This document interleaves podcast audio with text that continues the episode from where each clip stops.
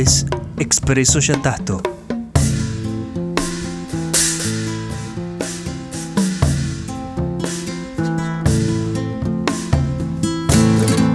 Un podcast de Acervo Yatasto. www.acervoyatasto.com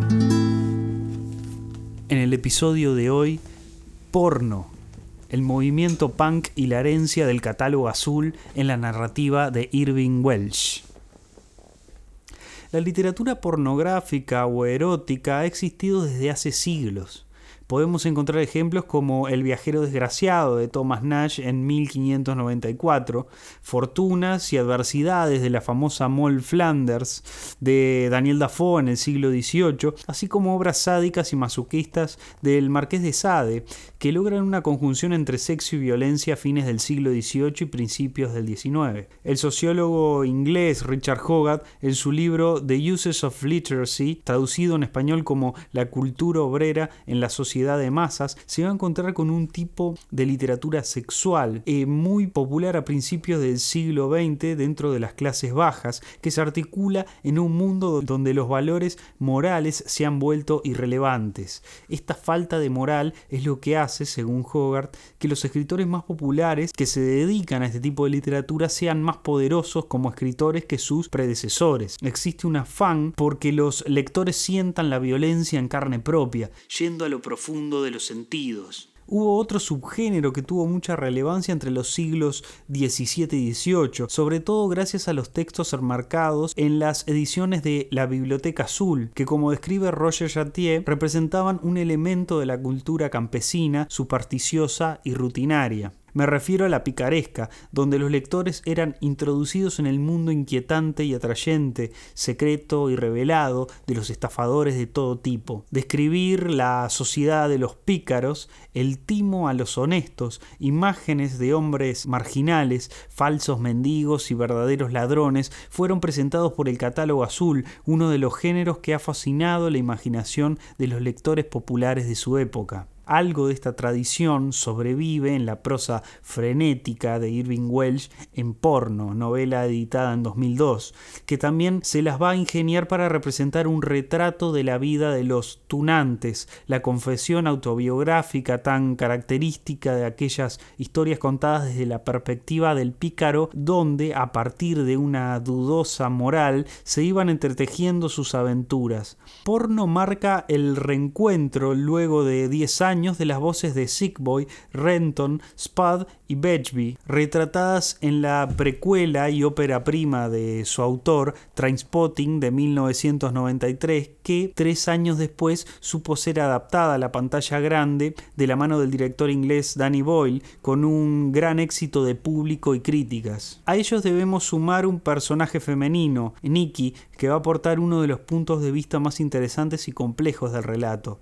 Descriptiva, observadora, nos presenta un equilibrio entre el accionar y su mundo interior, por momentos conflictivo y dubitativo, y por otros firme y avanzallante. Su autoestima fluctuante y su visión de mundo marcan un contrapunto por demás enriquecedor. Del mismo modo que los relatos picarescos recopilados en la Vie Generose prometen como uno de los elementos característicos de velar una jerga particular propia de los pícaros y marceros, en el caso de porno el dialecto escocés va a ser las veces de Blesh en la picaresca francesa, es decir, un lenguaje de lo cotidiano, de lo familiar, de lo cercano. Sin embargo, Chartier habla de una lengua secreta debemos entonces por un instante tener en consideración el marco de la novela de Welsh y su relación con el movimiento punk. En los estudios de las subculturas británicas relacionado por Dick Hedbich se advierte un lenguaje secreto adoptado por el movimiento punk relacionado con el concepto de dread,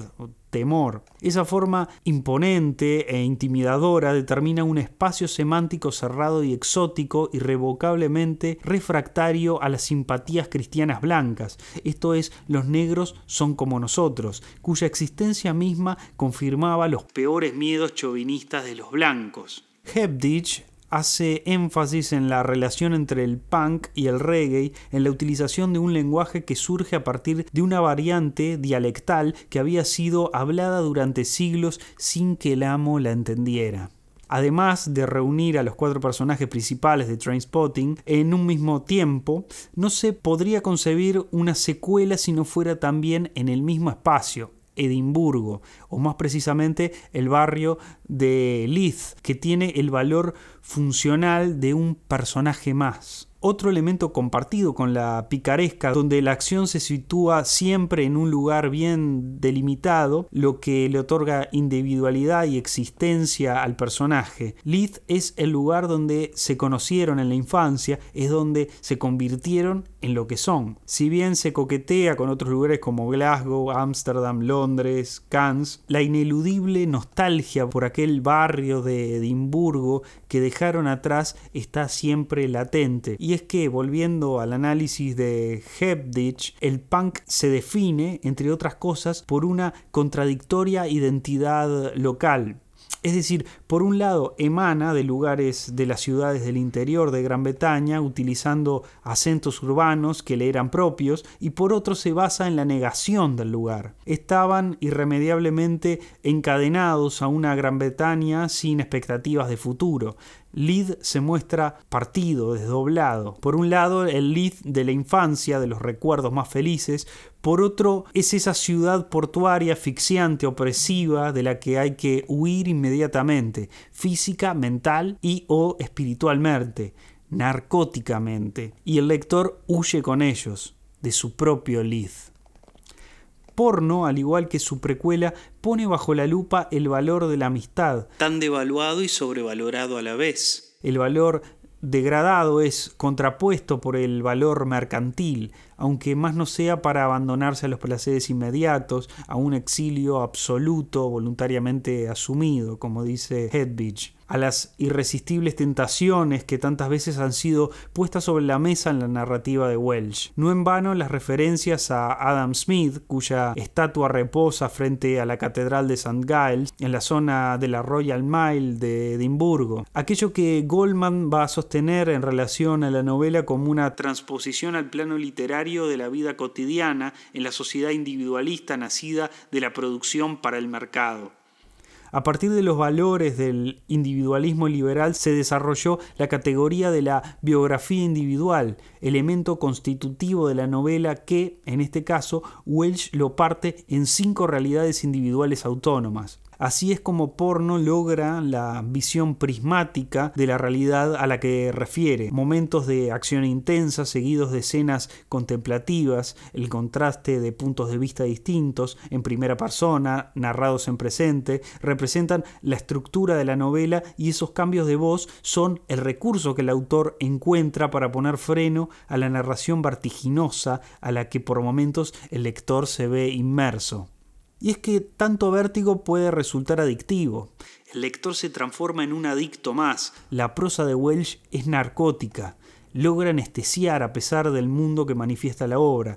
Esto no implica que escape hacia un entorno color de rosas, ya que porno es capaz de llevarnos hasta el más profundo de los infiernos. Incluso Welsh también juega con el lector, que por momentos siente que todos los secretos de los personajes le son develados el autor deja que saboree su omnipotencia ilusoria, para luego dejarlo desamparado, confundido y abandonado por las calles oscuras de Leith. Welsh no es complaciente, allana el camino solo para conducirlo a uno hasta un collejón sin salida o una encrucijada, desprovisto y vulnerable. El lector en posición de intruso es descubierto al fin, al igual que Dada de André Breton, lo que hace es abrir todas las puertas, pero esas puertas daban a un corredor circular. La búsqueda que emprenden los personajes está marcada por una tradición, una ruptura irreconciliable que desde el comienzo la convierte en una búsqueda degradada. El objeto parcial perseguido no existe hasta que no es deseado por el otro. En ese momento se convierte en algo irresistible, tal es así que uno no puede existir sin el otro.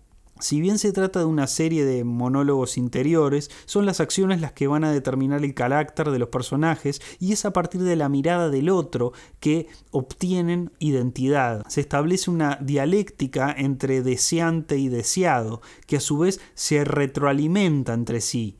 Al mismo tiempo, como sostiene Lacan, combatimos a quien admiramos. Quien es el yo ideal es también aquel a quien, según la fórmula hegeliana de la imposibilidad de coexistencia, debemos matar. La empresa común que van a emprender, la de realizar una película pornográfica, no es más que una excusa para que el individuo enfrente a su otredad. Entre los actantes va a existir oposiciones bien marcadas, que sin embargo son las que los definen, es decir, se necesitan para ser.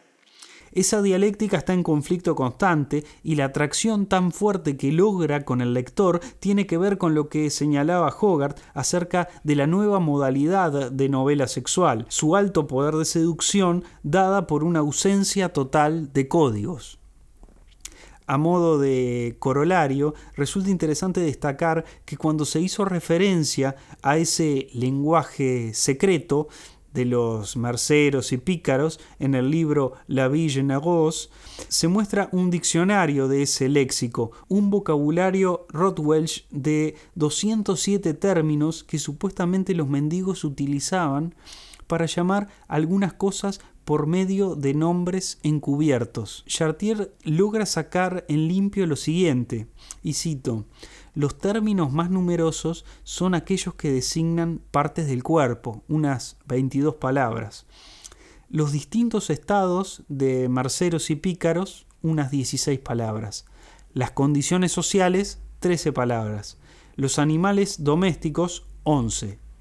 La indumentaria, 10 palabras. Y los objetos usuales, ocho palabras. Para luego incluir una serie de términos que también embellece el vocabulario y que refieren, según la expresión de Bakhtin, a la parte posterior del cuerpo, lo que se nos da la pauta de que este vocabulario proviene de una tradición literaria grotescamente realista y fácilmente escatológica.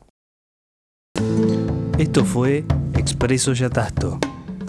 Todas las referencias bibliográficas pueden encontrarlas en la descripción del episodio. El diseño gráfico está como siempre a cargo de Café Estudio Audiovisual.